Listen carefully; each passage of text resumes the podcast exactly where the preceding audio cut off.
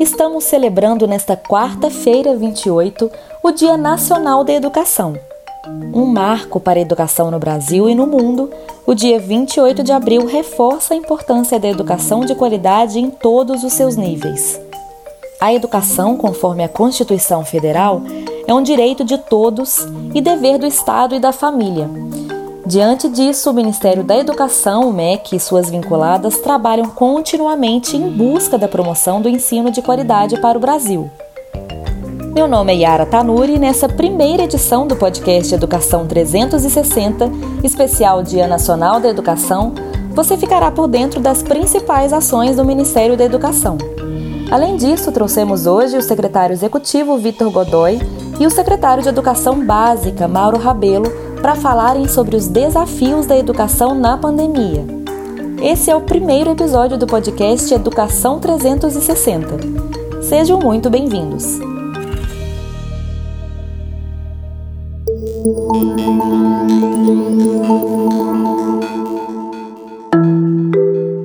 INEP avaliação externa virtual é um marco na educação superior. O objetivo da proposta é aperfeiçoar o processo de avaliação da oferta da educação superior, trazendo celeridade, segurança e transparência à avaliação externa em loco. CAPES A CAPES prorrogou as datas da avaliação quadrienal por causa da pandemia da Covid-19 a medida atendeu a pedidos de coordenadores de programas de pós-graduação, das áreas e dos colégios. Fundo Nacional de Desenvolvimento da Educação. No dia 20 de abril, o MEC e o Fundo Nacional de Desenvolvimento da Educação participaram de solenidade para a entrega de ônibus escolares. Novos veículos vão reforçar a frota no município de Aragarças, em Goiás. Os ônibus equipados com dispositivo para transposição de fronteira, do tipo poltrona móvel para embarque e desembarque de pessoas com deficiência ou mobilidade reduzida, foram disponibilizados ao Estado de Goiás por meio do programa Caminho da Escola, que visa renovar, padronizar e ampliar a frota de veículos escolares da rede municipal e estadual de educação básica pública. Fundo Nacional de Desenvolvimento da Educação publica edital para contratar empresas que irão supervisionar obras financiadas pela autarquia. EBSER Especialista da rede EBSER-MEC explica que do total de pessoas que passam pela fase aguda da Covid-19, cerca de 36% tem algum problema neurológico, segundo o levantamento feito pelo neurologista do Hospital Universitário Professor Polidoro Hernani de São Tiago, Luiz Paulo de Queiroz. Segundo Queiroz, os problemas agudos são tratados durante a internação hospitalar do paciente com Covid-19, mas há casos de pacientes que apresentam esses sintomas mesmo após a alta. E nos casos em que estes problemas persistem após passado mais de um mês, são classificados como sequelas da doença ou síndrome pós-Covid-19. Ainda segundo o especialista, até 70% dos pacientes que tiveram casos graves sofrem com esses sintomas persistentes.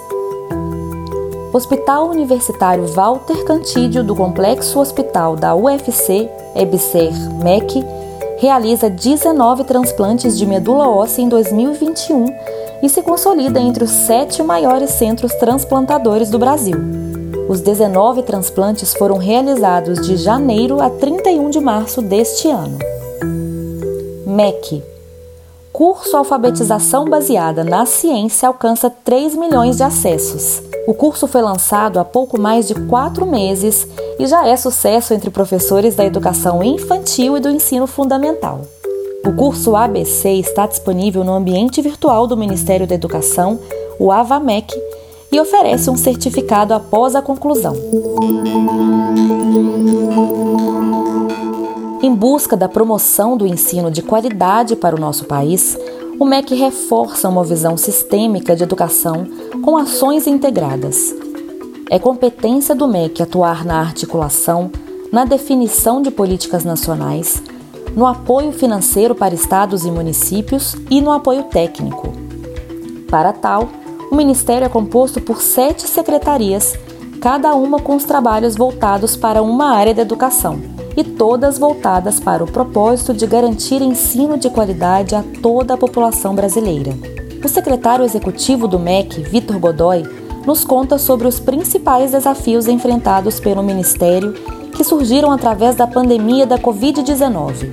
Ano passado, com o advento da, da pandemia, uma das primeiras ações que o MEC adotou foi a constituição de um comitê, que é um comitê operativo emergencial, o famoso COI, onde tivemos a participação é, e a representação de todos os, os atores do setor educacional, né, da, das redes estaduais, das redes municipais, com o CONSED, com o DIME, todas as secretarias do, do, Ministério da Educação, todas as nossas vinculadas, INEP, EBSER, CAPES, FNDE, para que pudéssemos, é, nesse grupo, nesse comitê, discutir as ações necessárias emergenciais para combater os efeitos da pandemia na educação. O secretário executivo conta ainda que das discussões propostas pelo comitê, surgiram várias medidas que foram fundamentais para facilitar, por exemplo, o uso do ensino remoto e o cômputo dessas horas para o cumprimento da carga horária. Também foram resultados das discussões a flexibilização dos dias letivos e antecipação da colação de grau dos cursos de medicina a fim de favorecer o combate à pandemia. Vitor Godoy também reforçou o compromisso do MEC na oportunização de formação e capacitação dos professores. Nós oferecemos ano passado mais de 400 mil vagas para a capacitação dos professores de forma remota para o uso das tecnologias da informação no ensino. Nós ofertamos também cursos para os alfabetizadores, né, o, o curso é, Alfabetização Baseado na Ciência, o ABC, que é um dos cursos mais bem avaliados e mais acessados do, da nossa plataforma de curso. Então, também é, pensamos assim, enxergamos o professor como uma peça-chave na, nas mudanças que precisamos fazer para o futuro do, da nossa educação. Nós precisamos garantir a formação adequada, a capacitação adequada dos nossos professores e temos trabalhado nesse sentido. Para falar mais sobre educação, convidamos o secretário de Educação Básica, o professor Mauro Rabelo, que nos conta agora sobre a importância da educação básica para nós brasileiros. A educação básica ela constitui pilar de todo o processo de educação formal de nossas crianças e jovens. É o alicerce para o desenvolvimento das competências necessárias para melhor compreensão do mundo e para nele atuarem observando sempre os princípios e valores essenciais à vida em sociedade. O secretário de Educação Básica também reforçou os desafios enfrentados pela educação brasileira neste período de pandemia e as ações que o MEC tem tomado para evitar grandes impactos na educação brasileira. O gigantismo e a diversidade do sistema educacional brasileiro, em especial nesse período tão inusitado e difícil pelo qual estamos passando, impõem desafios que somente podem ser enfrentados mediante ações coletivas da União, Estados, Distrito Federal e município. E o MEC nesse papel, né? O MEC, diante, ciente desses problemas de conectividade das escolas, ele reforçou suas ações no âmbito do programa Inovação Conectada, né? exatamente para ampliar o acesso de alunos e professores à conectividade, estimular o uso das tecnologias na reorganização do calendário das atividades escolares.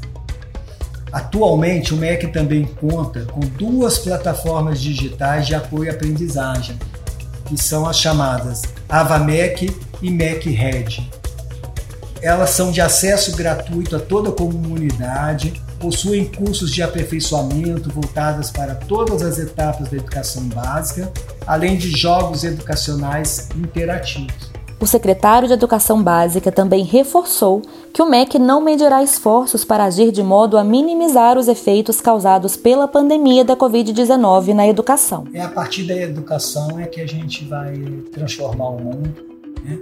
é que a gente vai propiciar para essa geração que vem a formação, os conhecimentos, né? o desenvolvimento das competências necessárias para que eles guiem as nossas ações futuras. Então, o investimento nos jovens, nas crianças, ele é fundamental. Nós não podemos perder esse, esse foco né, de atenção. Então, tudo que pudermos fazer é, para ajudar né, na minimização é, desse período de crise, né, que nós passamos, nós temos que fazer, né? Não vamos medir esforços, vamos investir toda a energia possível para garantir para que a gente supere os efeitos dessa pandemia na educação.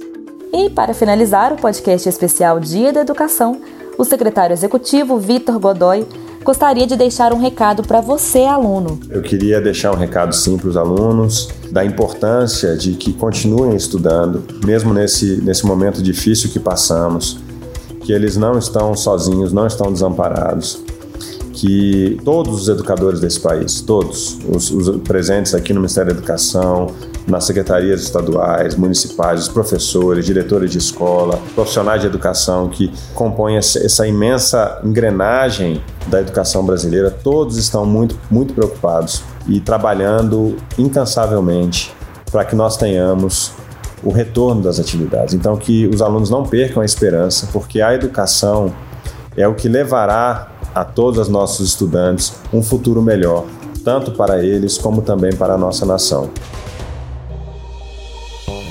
E esse foi o primeiro episódio do podcast Educação 360 do Ministério da Educação. Gostaríamos de agradecer aos convidados secretário Vitor e secretário Mauro pela participação. E até o próximo episódio.